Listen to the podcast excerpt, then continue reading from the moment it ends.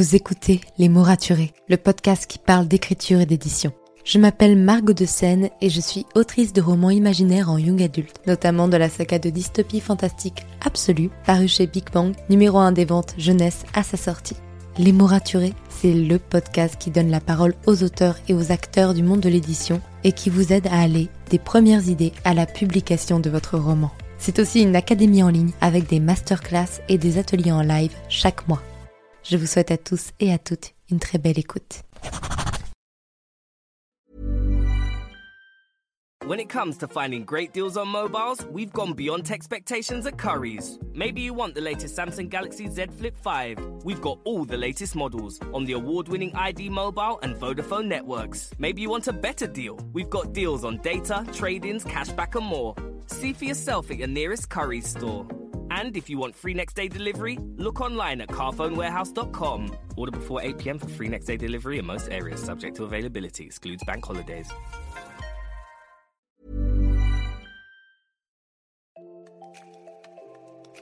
Bienvenue sur Les mots raturés, le podcast qui parle d'écriture et d'entrepreneuriat.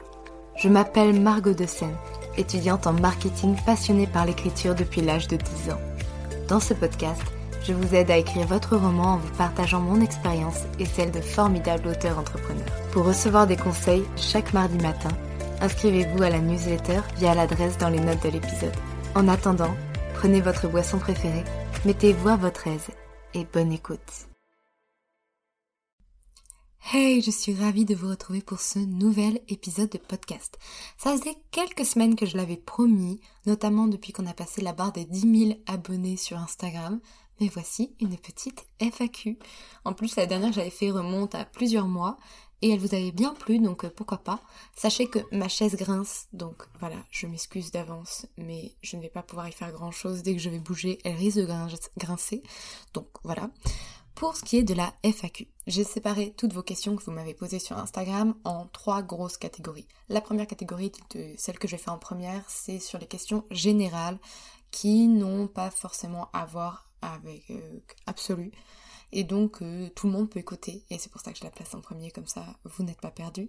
La seconde est déjà un petit peu plus spécifique puisqu'on va parler de tout ce qui tourne autour de l'édition d'absolu, de son écriture, euh, ce genre de choses. Et la troisième peut comporter des spoils, mais pas très gros. C'est-à-dire que j'ai viré toutes les questions qui avaient un rapport avec l'intrigue. Mais par contre, quand ça concerne les personnages, genre des anecdotes sur eux, euh, si par exemple, je sais pas, euh, les shampoings qu'ils utilisent, ce genre de choses, oui, j'ai eu ce genre de questions. Merci Rebecca. Eh bien, je vais y répondre. Et ça, ce sera dans la dernière partie. Donc, si vous n'avez pas du tout envie de, de pas, d'entendre parler des personnages, parce que, bon, il n'y aura pas de spoil en tant que tel, mais peut-être que ça pourrait vous donner des indices sur leur personnalité, eh bien vous n'aurez pas qu'à écouter la dernière partie et ce sera très bien comme ça. D'ailleurs, sachez que je vais bientôt changer de micro, je vais recevoir un pour mon anniversaire, j'ai trop trop hâte et j'aurai un son beaucoup plus clean et beaucoup plus fort parce que j'aime beaucoup mon micro, mais par contre au niveau de, de la hauteur du son, on m'entend pas toujours très très bien donc j'ai vraiment vraiment hâte. Bref, on va commencer cette première partie sur du coup la question, les questions générales. Première question, qu'est-ce qui te motive à écrire? Ouais, on commence fort parce que voilà, c'est ce qu'on aime. Alors, ce qui me motive à écrire, je ne sais pas. Et franchement, je j'ai aucune réponse là-dessus. J'ai toujours écrit, toujours lu, donc ça fait partie de ça fait partie de moi et de ce que j'aime, comme n'importe quelle autre passion finalement, sauf que moi, je veux en faire mon métier. Donc vous dire ce qui me motive à écrire, euh, je sais pas, juste j'ai des choses à écrire, tout simplement, j'ai des choses à faire vivre. Donc euh, j'ai pas vraiment de, il y a pas vraiment de réponse parfaite à ça. Il y a des jours où je suis pas motivée à écrire, mais j'écris quand même parce qu'il le faut et parce que quand on veut devenir auteur professionnel, ben, il y a des jours où on n'a pas toujours envie d'écrire, mais pour avancer par rapport à ces deadlines, il faut quand même le faire.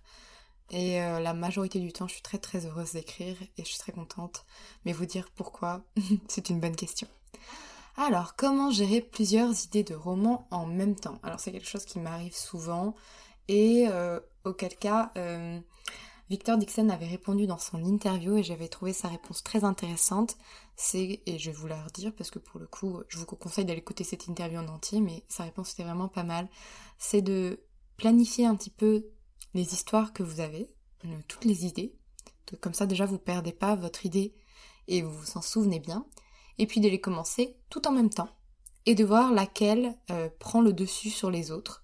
Euh, il avait fait le parallèle avec une course de petits chevaux, et donc laquelle va, va plus vite, vous inspire plus, et c'est celle-là qu'il faut choisir, et pour autant vous n'aurez pas perdu vos autres idées puisqu'elles auront été planifiées ou simplement écrites quelque part si vous ne planifiez pas, et donc ça vous permet de rien perdre, mais de pouvoir choisir quand même votre histoire. D'ailleurs, en dehors d'Absolu, as-tu d'autres idées de romans? Oui, bien sûr, j'en ai. Euh, j'ai surtout des idées de fantasy, de fantastique, du coup de SF aussi. Et, euh, c'est ce que j'ai toujours écrit, ces trois genres, les, genres de l'imaginaire. Mis à part euh, numéro 3, qui était un petit peu en dehors, mais ça j'ai une question qui le concerne juste après. Et oui, oui, j'ai d'autres idées. D'ailleurs, hier soir, comme j'étais un petit peu fatiguée, j'ai traîné sur Pinterest et je me suis fait une playlist pour un de mes univers, parce que ouais, c'est surtout les univers qui me viennent en premier, bien, bien, bien avant l'histoire. Et euh, je les développe pas trop, mais j'ai une image très, très précise des univers et des ambiances. Et c'est eux, sur les, c'est sur eux que je commencerai à travailler à chaque fois. Puis après, seulement, je commence à créer l'histoire et à adapter l'univers à l'histoire. D'ailleurs, où en est le projet numéro 3 alors numéro 3, c'est pour ceux qui n'ont pas suivi. C'est un roman que j'avais commencé à écrire en début d'année parce que voilà, j'avais pas encore fait la réécriture, la dernière écriture d'Absolu. Et surtout, ça faisait des mois et des mois que j'attendais des réponses de mes ambitions et ça me frustrait beaucoup. Donc, je m'étais dit, bah, je vais me sortir la tête d'Absolu, déjà pour, pour respirer, pour aussi avoir un œil plus neuf au moment de faire la réécriture et je vais écrire quelque chose de totalement différent, de très court et qui ne sera pas de l'imaginaire. Et euh, du thriller contemporain, du thriller euh, comme j'aime le faire, j'en fais, j'en faisais avant surtout dans les nouvelles et j'avais jamais tenté d'écrire un roman. Et c'est un peu comme ça qu'est née l'idée de numéro 3. Numéro 3 c'était un roman pour dire de me passer le temps et de me passer la tête il se trouve qu'entre-temps, j'ai repris la réécriture d'Absolu et que c'est revenu avec beaucoup de force, donc j'avais mis de côté numéro 3. Et le fait d'avoir signé, ça l'a complètement mis de côté aussi. C'est-à-dire que je n'ai pas du tout abandonné l'idée, parce que à la base c'est une idée qui est tirée d'une nouvelle quand même, mais euh, c'est pas ma priorité du tout pour le moment. On continue avec les petites questions. Euh, peut-on communiquer sur plusieurs projets en même temps? On est toujours sur l'idée de plusieurs projets. Alors oui, mais il faut faire attention.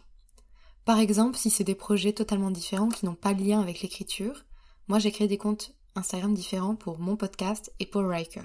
Parce que pour moi, à terme, on ne doit pas euh, trop associer mon métier d'autrice avec le fait que j'ai un podcast et avec le fait que que j'écris Riker.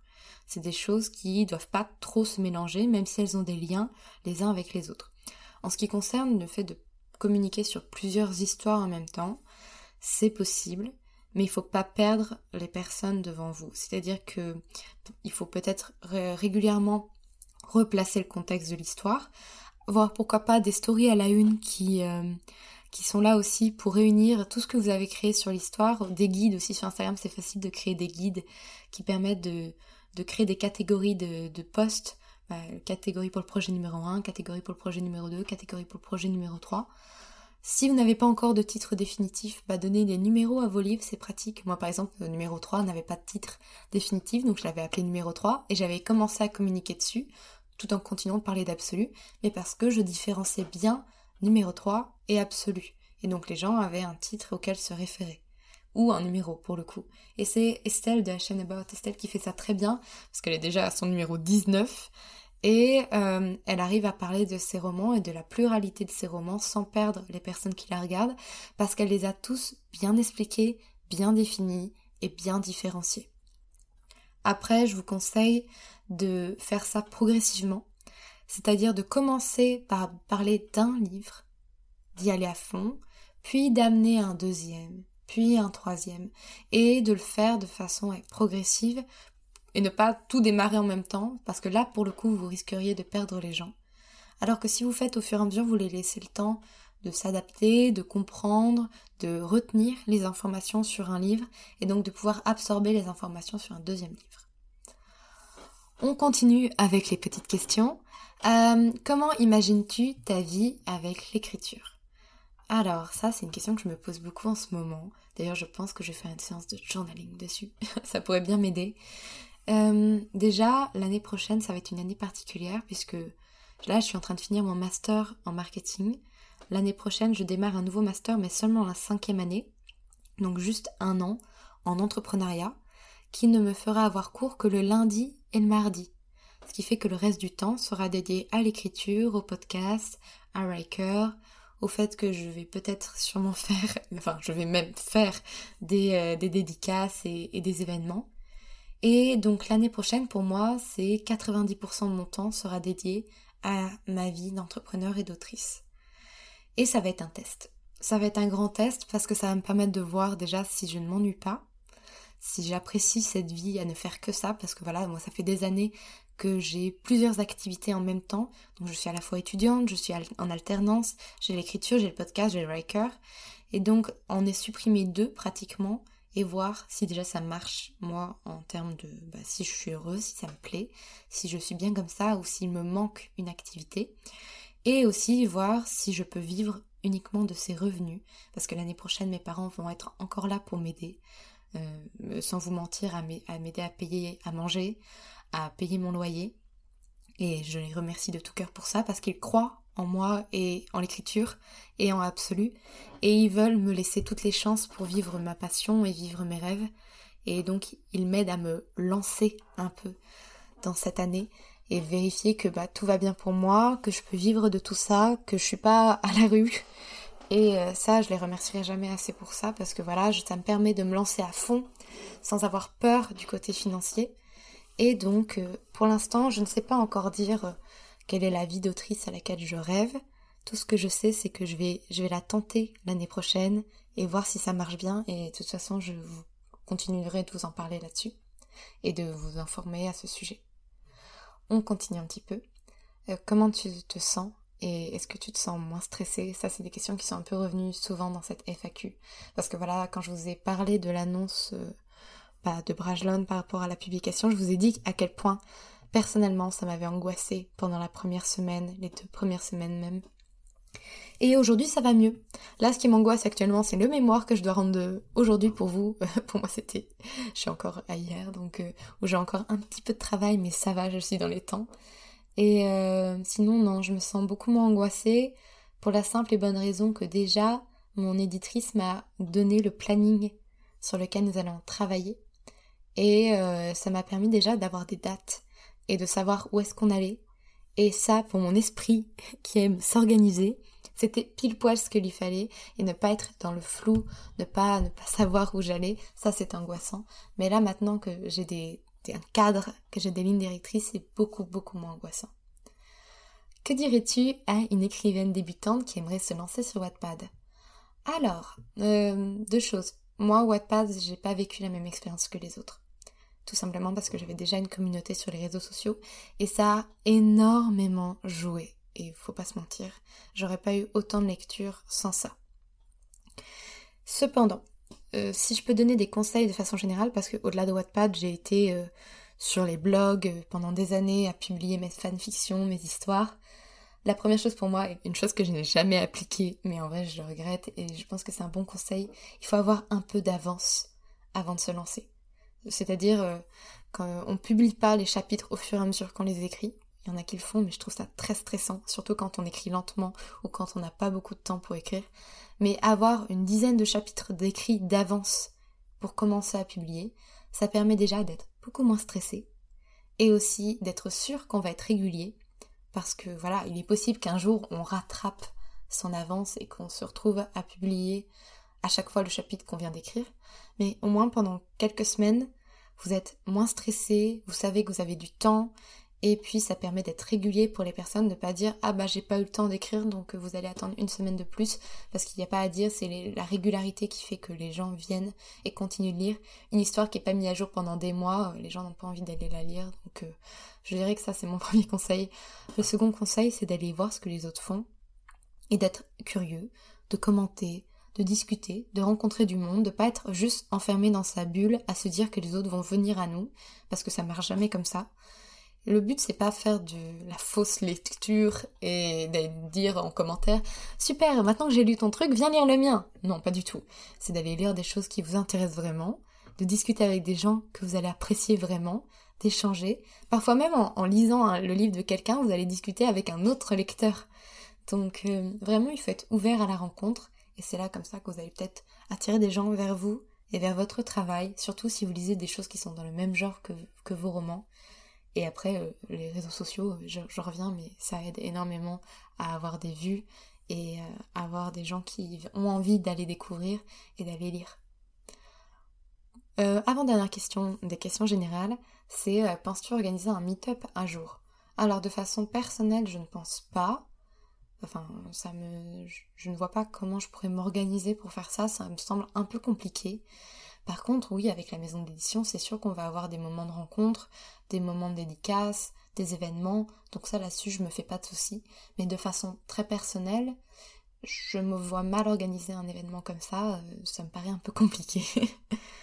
Et du coup, dernière question des questions générales. Comment procèdes-tu pour la réécriture?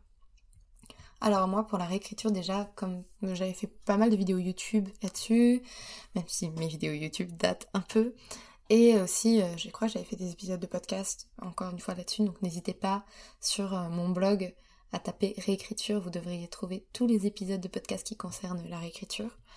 Et euh, la première chose que je fais déjà, c'est que je laisse un gros temps de pause avant de faire une première relecture, même si on n'est pas à la première phase de réécriture. Hein. je laisse un temps de pause, je relis, et je me note quelque part les infos à changer. Soit je me les note directement sur le texte en me mettant un commentaire sur le côté, Soit, et c'est ce que j'ai fait pour ma dernière écriture, je me crée un tableau sur Excel, sur Notion, sur Riker, euh, sur l'Excel de Riker, euh, avec dans chaque chapitre les choses que je dois modifier. Et euh, du coup, ça me permet d'avoir en tête l'ensemble des modifications que je dois faire. Soit je me...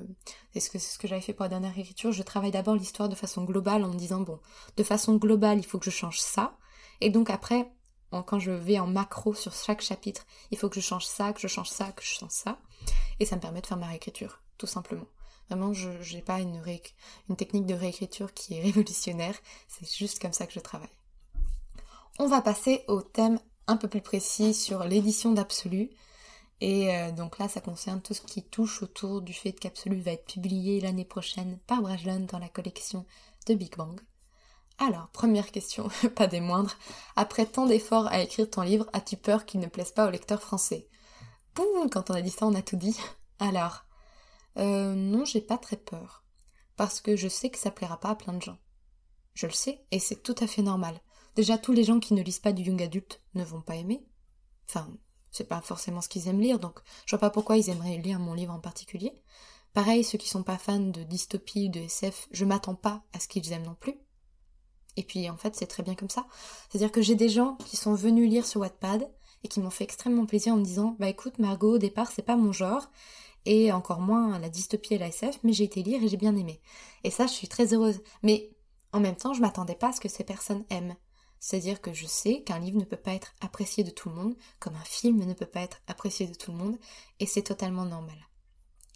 En fait, euh, ce qui me ce qui me dérangerait plus, c'est que quelqu'un qui soit fan du genre et qui soit fan de SF me dise qu'il aime pas et qu'il y a plein de choses qui vont pas dans mon livre. Ça, ça me ferait un peu plus mal et c'est normal, la, critique, ça fait mal. Après, quelqu'un qui n'aime pas euh, les lecteurs français de façon générale, n'aime pas tous, voilà, le young adult, la SF, la dystopie, le fantastique, c'est pas leur truc.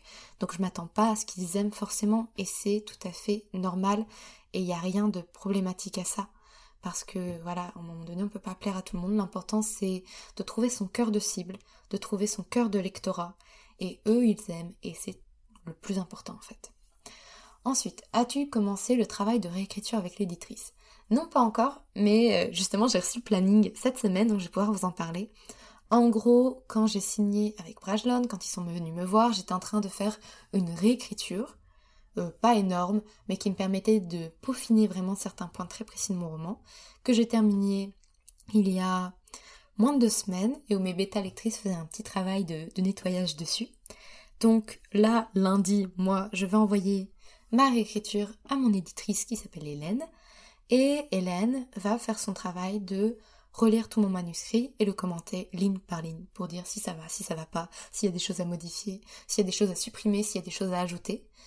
Euh, pour vous donner un peu le planning édito, elle va me renvoyer ça euh, mi-juillet. Et moi, mi-juillet jusque début septembre, je vais devoir travailler sur les modifications qu'elle m'a demandées. Puis après, je vais lui renvoyer, et ainsi de suite, et ainsi de suite, jusqu'à ce qu'on passe au travail de correction, puis qu'on valide le bon à tirer, donc euh, à partir de ce moment-là, on pourra plus du tout toucher au texte parce qu'il faudra faire tout le travail de maquettage, tout ça, tout ça. Là-dessus, si ça vous intéresse, je vous renvoie vraiment faire l'épisode avec Marion de Miralta Edito parce qu'on avait pas mal parlé de tout ce processus d'édition. Donc je vous laisse aller voir ça. Ensuite, on va continuer. Euh, combien de tomes pour la saga absolue? Pour l'instant, 3. Il n'y en aura pas moins, ça c'est sûr, parce que j'ai planifié entièrement le tome 2 et l'histoire ne se termine pas au tome 2. Ça c'est clair et net. Après, je vise 3 parce que 3 ça me paraît pas mal. Et puis il y a un nombre de lecteurs qui est décroissant dans une saga, c'est-à-dire que sur 100 lecteurs qui lisent le tome 1, il y en a peut-être 10 qui vont pas aimer. Donc 90 vont acheter le tome 2. Et potentiellement 10 vont de nouveau pas aimer. Donc 80 vont acheter le tome 3 et ainsi de suite, et ainsi de suite. Quand il y a un succès, on peut réaugmenter le nombre de bases des lecteurs, mais ça continue toujours en décroissant sur les sagas. Donc c'est compliqué d'avoir une saga très très longue. Après, euh, si mon histoire elle rentre pas dans trois tomes, bah on en fera quatre et puis c'est tout. Mais euh, enfin si les c'est ok bien sûr. Mais euh, moi là pour l'instant je vise 3 et ça me paraît pas mal. Combien de chapitres pour le tome 1 d'Absolu? Actuellement un prologue et 48 chapitres. Mais après on va voir si mon éditrice me demande de, bah, de supprimer des chapitres et ou d'en ajouter. Ça c'est possible. Mais pour l'instant on en a 48. Où sera disponible Absolu Alors Absolu sera disponible déjà partout en francophonie. Donc France, Belgique, TomTom, euh, Suisse, Canada, donc tout ça, tout ça, même Luxembourg, il me semble. Bref, en francophonie, il sera disponible partout. Pareil pour tout ce qui est euh, euh, pardon, réseau de commercialisation. Vous le trouverez normalement en supermarché, donc tout ce qui est GSS, GSA, tout ça. Euh, dans les grandes librairies, FNAC, Cultura, dans les librairies indépendantes ou spécialisées, comme par exemple le Furet du Nord, et dans les petites librairies, et bien sûr euh, en livre euh, mince, en PDF, je cherche le mot, mais du coup, voilà, en, livre numérique, il sera normalement aussi disponible. Donc voilà, normalement, absolu, vous pourrez le retrouver absolument partout, sans mauvais jeu de mots. Est-ce que vous allez prendre un illustrateur? Oui, bien sûr, je ne peux pas vous révéler son nom, mais on a trouvé une illustratrice qui est très très heureuse de travailler sur Absolu, qui, quand elle a lu le pitch, a adoré. Et j'ai très très hâte de travailler avec elle parce que j'adore son travail, je suis totalement fan. Euh, moi, à la base, j'avais certains critères et j'avais peur de certaines choses.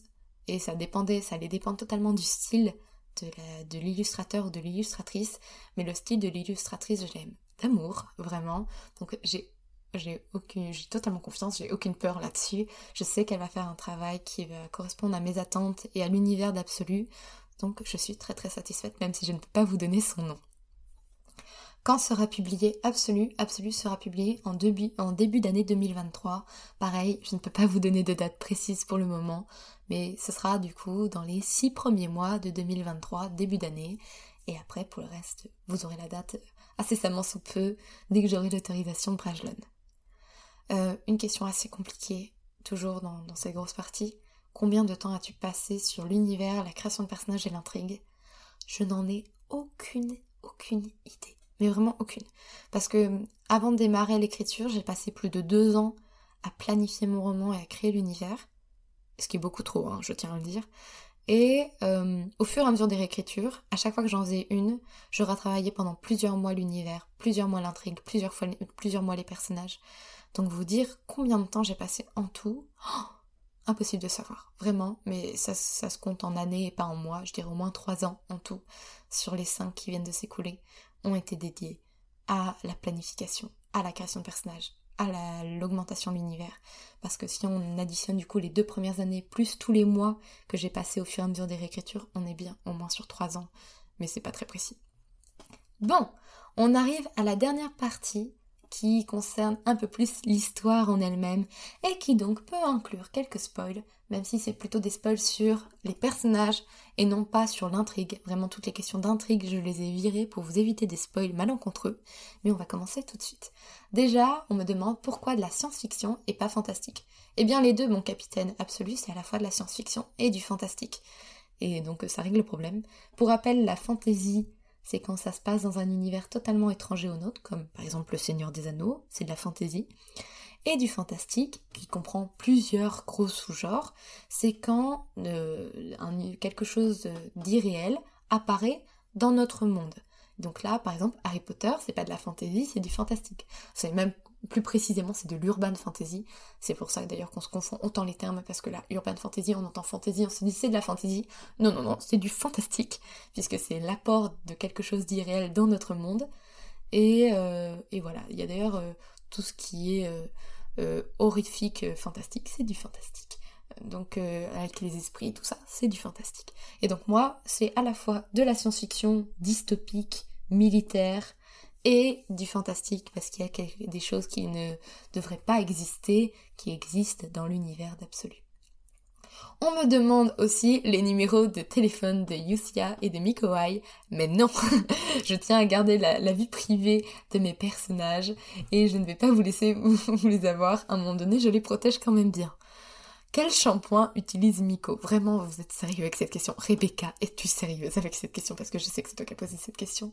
Alors, euh, Miko, il a la chance de vivre dans un endroit où il peut récupérer pas mal de produits, puisqu'il vit euh, dans un centre commercial avec des supermarchés. Mais bon, ça fait quand même 20 ans que les produits sont un peu périmés, donc il prend un peu ce qu'il trouve, et il est du genre à tester plein de shampoings différents pour voir si ça a un effet sur ses magnifiques cheveux blonds. Voilà, voilà. Qui est le plus craint dans la zone? Alexander, Olympia ou la chose? Alors je dirais que de façon générale, quand on entre dans la zone, on craint le plus la chose, et puis au fur et à mesure du temps qui passe, on craint Alexander, parce qu'à un moment donné, faut pas déconner, il est un peu flippant à sa manière. Quel film allez voir au ciné avec Miko et quel film allez voir au ciné avec Alexander? Vraiment, vos questions me font si rire. Alors, Miko, il serait plutôt du genre à aller voir un film de Luc Besson, genre euh, Le cinquième élément, ça le ferait bien marrer, de l'action, de l'humour, euh, des explosions, ça, il adore Miko. Et pour Alexander, il ferait plutôt des films de Nolan, genre par exemple Tenet, Dunkerque, quelque chose où euh, on, on mindfuck un petit peu le cerveau. Nolan, c'est totalement sa spécialité. Ça, il apprécierait vraiment. Est-ce qu'il y a des gens qui sont volontaires pour aller dans la zone? Potentiellement oui, mais ils ne sont pas volontaires en mode je me porte volontaire pour entrer. Parce que c'est pas c'est pas eux qui choisissent qui entre dans la zone, c'est Erit, c'est le gouvernement qui choisit et qui impose qui entre dans la zone parmi les 10 000 personnes qui font partie de l'élite. Et donc 100 euh, personnes dans 100 instituts font partie de l'élite et il y en a 100 en tout qui sont sélectionnés donc 1% de, de l'élite est sélectionné pour entrer dans la zone. Et ce n'est pas les gens qui sont dans l'élite qui choisissent, c'est hérite. Donc, même s'il y a des gens qui potentiellement sont volontaires et ont envie d'honorer leur patrie en entrant dans la zone, ils ne peuvent pas se porter volontaires. Euh, qui chante faux sous la douche et ont-ils des douches? Alors déjà, je vais répondre à la deuxième question. Ont-ils des douches? Euh, Pas vraiment. C'est-à-dire qu'ils utilisent l'eau de la vistule pour euh, boire, se laver. Donc elle est souvent très très froide peuvent rarement euh, la chauffer pour tout le monde. La seule personne qui prend, euh, qui se lave à l'eau chaude, c'est Olympia. Et ça, vous savez pourquoi, si vous avez lu un peu le roman. Et euh, pour le reste, ils prennent plutôt des... Je sais pas si vous regardez Pékin Express, mais la plupart des gens dans Pékin Express découvrent avec stupéfaction que la majorité des gens n'ont pas de douche, ce qui pourrait pourtant paraître logique, et qui se lavent au seau et aux gants et euh, le simple fait de se renverser le seau sur soi-même. Et eh ben c'est un peu comme ça qu'ils se lavent parce que l'eau n'est pas vraiment courante dans la zone, donc ils se débrouillent comme ils peuvent. Et pour ce qui est de savoir qui chante faux, alors là, euh, vous me dites ça, mais le seul personnage que j'imagine chantonner sous la douche, c'est Miko. Et je suis pas sûre qu'il ait une voix particulièrement jolie à écouter. donc je vais dire qu'il chante faux. Euh, peut-être Ed, il peut chantonner un petit peu, mais très très bas pour être sûr que personne ne l'entende parce que ça le mettrait extrêmement mal à l'aise. Ensuite, euh, j'avais déjà répondu dans une interview à qui je serais face à la chose parmi les quatre garçons. C'est Ed, sachez-le, je n'ai aucune, honte à dire que je choisis un de mes personnages. Maintenant, euh, la personne me demande qui je sauverais euh, face à la chose parmi les quatre filles principales. Donc parmi Olympia, Johanna, Susanna et Lys. Alors déjà, je peux dire que je laisse Lys se débrouiller toute seule, parce que c'est la seule à pouvoir survivre à cet affrontement, euh, sans, trop de dommages, voire même sans aucun dommage, la connaissant. Ah, j'ai encore utilisé voire même. On m'a déjà dit que c'était pas bien l'utiliser, voire sans aucun dommage. Donc Lys, je la laisse se débrouiller toute seule, y a pas de souci. Par contre, entre Susanna, euh, Olympia et Johanna, savoir laquelle je sauverai, oh, c'est une bonne question. Je suis en train de réfléchir en même temps que je vous parle mais je pense que je ne saurais pas choisir. Je dirais que je sauverais Johanna parce que vraiment ça me mettrait trop trop mal. Enfin ça, je, je pourrais pas. Je pourrais pas la laisser se faire tuer par la chose, même si euh, pour Olympia et Zuna non plus. Mais je, je sauverais, je sauverais Johanna. Sans parler des dons, qui est le meilleur combattant Alors ça, c'est clair, c'est net, c'est lisse. Je dirais que la seule personne qui pourrait la combattre et ne, pas se faire dégommer, c'est Reina. Mais Reina, vous la connaissez pas si vous n'avez pas lu et si vous regardez juste mes stories. Mais en termes de, capacité de combat, elle, elle, se valent à peu près. Mais Lee, c'est quand même supérieur. Et c'est une experte des arts martiaux. Et euh, vraiment, au combat, au-delà même de son don, c'est juste la plus forte. et ça n'étonne personne. Et dernière question, et alors là j'ai pris le temps de réfléchir pour ça, un talent caché pour chaque personnage. Et ça m'a amusé de réfléchir à ça. Alors déjà, talent caché, Mikoai, il peut toucher son nez avec sa langue, et il en est très très fier. Ed, il peut réciter l'alphabet à l'envers dans plus de 8 langues et il est super doué pour démêler les colliers. Genre vraiment, il, a, il a deux sœurs et un frère, donc il passait son temps à démêler les colliers de ses sœurs. Donc ça, il est très très doué pour ça. Puis il a des petits doigts, donc euh, c'est facile. Lise, elle peut marcher sur les mains. Donc euh, bon voilà. Est-ce que c'est un talent caché? Je ne sais pas, mais en tout cas, elle peut le faire. Alexander, ne vous moquez pas s'il vous plaît, est un très très bon danseur de valse viennoise. Et il est très classe quand il danse la, base viennoise, donc vraiment zéro moquerie. De toute façon, je vous conseille pas de vous moquer d'Alexander, quoi qu'il arrive. Susanna, elle adore réparer des petits objets, genre vraiment, si elle avait plus de temps pour elle et si elle était pas dans la zone, je pense qu'elle ouvrirait un truc pour bah, réparer des, vieux objets et tout ça. Elle kiffe ça. en, tout cas, Susanna, elle voulait devenir historienne à la base, donc euh, les objets qui ont des histoires, elle adore. Euh, Olympia, elle jouait du piano quand elle était enfant avec ses sœurs, parce qu'elle fait partie d'une fratrie de cinq sœurs en tout, et c'est la plus jeune, et elle jouait des pianos avec ses sœurs. Euh, Johanna, elle peut deviner les signes astrologiques des gens, c'est-à-dire qu'en fait, elle est très douée pour deviner la date de naissance des gens, même si dans le roman on la voit pas faire, vraiment, c'est un talent que je trouve qui lui va très très bien. Et Prime, encore une fois, ne vous moquez pas, maîtrise très très bien la corde à sauter. en vrai, je rigole même en le disant, mais c'est juste que 15 minutes de corde à sauter, ça équivaut à 45 minutes de, running en, endurance. Donc la corde à sauter, Prime, il en, il en, a fait régulièrement pour ses échauffements. Et il est très très doué. Il peut faire euh, à l'envers, des croisés, tout ça. Prime et la corde à sauter, ça marche très très bien. Donc voilà, c'est tout pour cette petite FAQ. J'espère que j'ai pu répondre à toutes vos questions et que les dernières questions vous ont fait bien rire. En tout cas, moi, ça m'a bien amusé de les préparer. Je vous retrouve lundi pour un nouvel épisode de podcast où en plus on va parler du fait d'être euh, de faire très attention quand on évoque des sujets que ce soit historiques ou scientifiques pour ne pas dire de bêtises. Et vous allez voir ça va être super sympa. Et euh, je vous souhaite un très très bon week-end. Souhaitez-moi bonne chance pour mon mémoire. Et à bientôt pour un nouvel épisode de podcast. Merci pour votre écoute. Si vous avez apprécié cet épisode n'hésitez pas à laisser une note et un commentaire sur Apple Podcast à me le faire savoir sur Instagram ou à le partager autour de vous. Vous pouvez me retrouver sur Instagram, at Margot de Seine, pour du contenu tous les jours autour de l'écriture. En attendant, écrivez bien, prenez soin de vous, et à la semaine prochaine pour un nouvel épisode.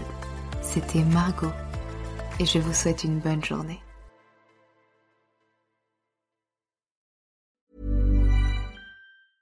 When it comes to finding great deals on mobiles, we've gone beyond expectations at Curry's. Maybe you want the latest Google Pixel 7. We've got all the latest models on the award winning ID Mobile and Vodafone networks. Maybe you want a better deal. We've got deals on data, trade ins, cashback, and more. See for yourself at your nearest Curry's store. And if you want free next day delivery, look online at carphonewarehouse.com. Order before 8 pm for free next day delivery in most areas, subject to availability, excludes bank holidays. Ah, nothing better than a perfectly clean kitchen. But things always find a way to get a little messy. No point crying over spilt, well, anything. Hotpoint's new induction hob has a unique Clean Protect coating. Just wipe with water to clean. That's farewell food stains, adios halos, and ciao to harsh chemicals. Plus, it's five times more resistant to chipping. Finally, no extra protection needed. To learn more, visit hotpoint.co.uk. Hotpoint, your trusted partner at home. Claims against chipping are comparable to Hotpoint non-coated models. See website for details. Merci pour votre écoute. Pour soutenir le podcast, n'oubliez pas de vous abonner et n'hésitez pas à laisser une note et un commentaire sur votre plateforme d'écoute préférée. Vous n'imaginez pas combien cela aide le podcast.